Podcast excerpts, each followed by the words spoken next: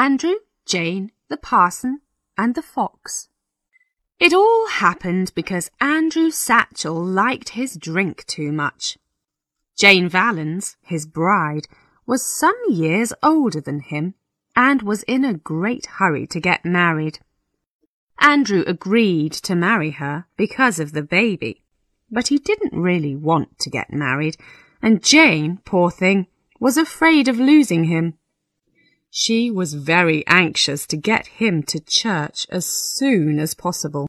So she was very happy early on a fine November morning when she and Andrew walked to the church just outside her village. Andrew's brother and sister went with them to be their witnesses. After the wedding, Andrew and Jane planned to go down to Port Bredy and spend the day there as a little holiday. When Andrew left Longpuddle that morning to walk to his bride's village, people said that he was walking all over the road, first one side, then the other. The night before, you see, he was at his neighbour's house for a party to welcome a new baby. It was a good party, and Andrew had no sleep and a lot of strong drink. He got to the church with Jane. They walked inside, and the parson looked at Andrew very hard. What's this? You're drunk, my man, and so early in the morning, too. That's disgraceful. Well, that's true, sir, said Andrew, but I can stand and I can walk. Better than a lot of people. You couldn't stand and walk after a party at Tom Forrest's house, could you, Parson? No, you couldn't. This answer didn't please Parson Billy Toogood a bit.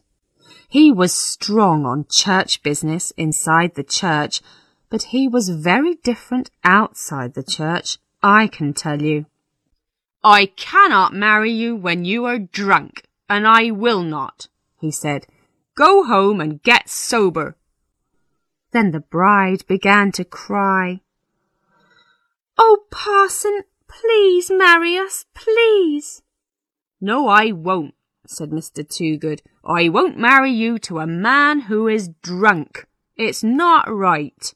I'm sorry for you, young woman, because I can see that you need to get married, but you must go home. How could you bring him here drunk like this? But if he doesn't come drunk, he won't come at all, sir, said Jane, still crying hard. But Parson Toogood still said no. Well, sir, said Jane, please, will you go home and leave us here for two hours? When you come back, Andrew will be sober. But I want to stay here because if Andrew goes out of this church unmarried, wild horses won't get him back here again. Very well, said Parson Toogood. I'll give you two hours and then I'll come back. Andrew's brother and sister didn't want to wait all that time, so the church clerk sent them home. We'll find some other people to be witnesses, he said. Then the bride whispered in the parson's ear, Please, sir, will you lock the door and not tell anyone we are here? And perhaps it will be better if you put us in the church tower. If we stay here in the church, people can look in the windows and see us and talk about it. And perhaps Andrew will try to get out and leave me. All right, said the parson. We'll lock you in. Then he and the church clerk went home, the parson into his house, and the clerk into the garden. The clerk worked for the parson, you see, in the garden, taking care of his horses and that kind of thing. And both of them, parson and clerk, dearly loved following the hunt. Well, on that day the hunt was meeting near the parson's village, and soon both the parson and the clerk could hear the noise of the horses and the dogs and everything. The clerk hurried into the house. Sir, he said, the hunt's here, and your horses need a run very badly, sir. They haven't been out for days. You're right, said Parson Toogood. Yes, the horses must go out. Go and get them ready. We'll take them out just for an hour and then come back. So the clerk got the horses ready, and he and the parson rode off to find the hunt. When they got there, the parson found a lot of friends, and soon they were all talking and laughing together. Then the dogs found a fox, and away they all went, the huntsmen in their red coats, the squire from the big house with his friends, the farmers and their sons, and the parson and the clerk. He was a great hunting man, was Parson Toogood. He forgot all about the unmarried man and woman locked in his church tower, and so did the clerk. Across the fields they rode, over the hedges, through the rivers, in and out of woods, up and down the hills. It was a fine, exciting run that day, and the parson and the clerk enjoyed themselves very much.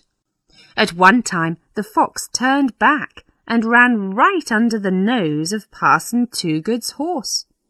Halloo, halloo! shouted the parson. There he goes! And away they all went again.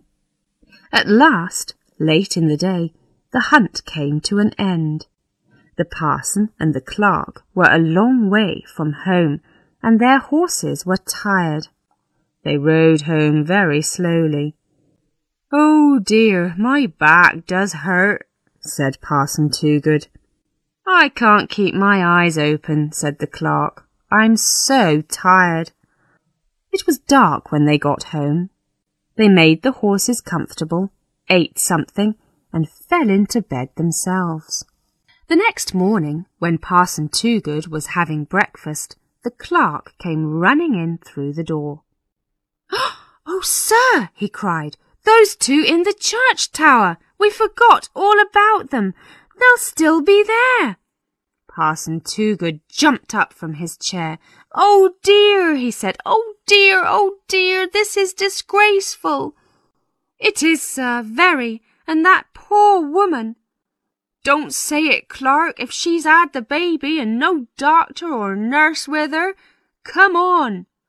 So they both ran round to the church, looked up at the tower, and saw a little white face looking down at them.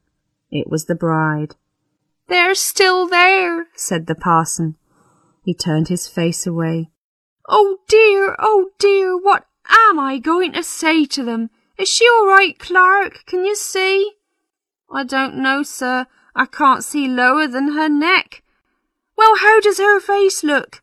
White, sir. Very, very white. Well, we must go in and see them. Oh dear, oh dear.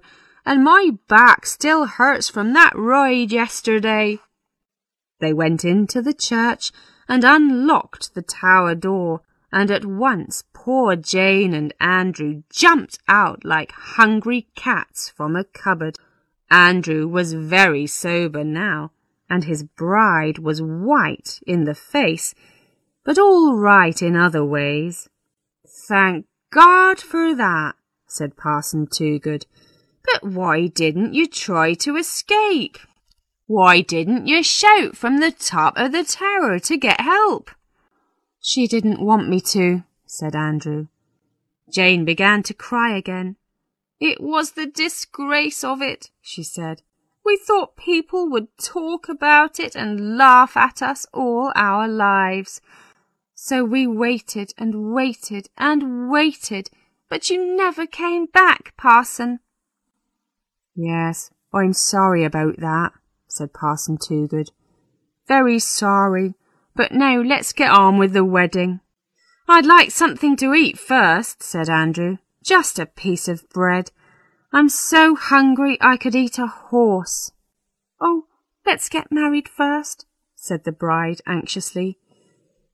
While the parson's still here, it won't take a minute. Oh, all right, said Andrew. The clerk was one witness, and he called in a second witness, telling him not to talk about it. Very soon, Andrew and Jane were husband and wife. Now, said Parson Toogood, you two must come back to my house and eat a good meal. So they went back with the parson and ate nearly every bit of food in his house. They kept the secret for a while, but then the story got out, and everybody knew about their night in the church tower. Even Andrew and Jane laugh about it now. Andrew isn't much of a husband, it's true, but Jane got a ring on her finger and a name for her baby. The carrier laughs loudly at the end of the postmistress's story. Did you know Andrew's uncle? he asks John Lackland's son. He played in the church band. The church band, says Mr. Lackland. Are they still playing their fiddles in the church every Sunday? No, says Mr. Profit, the school teacher. They haven't played for twenty years or more. There's an organ in the church now. The young man who plays it is very good, but most people liked the fiddles better.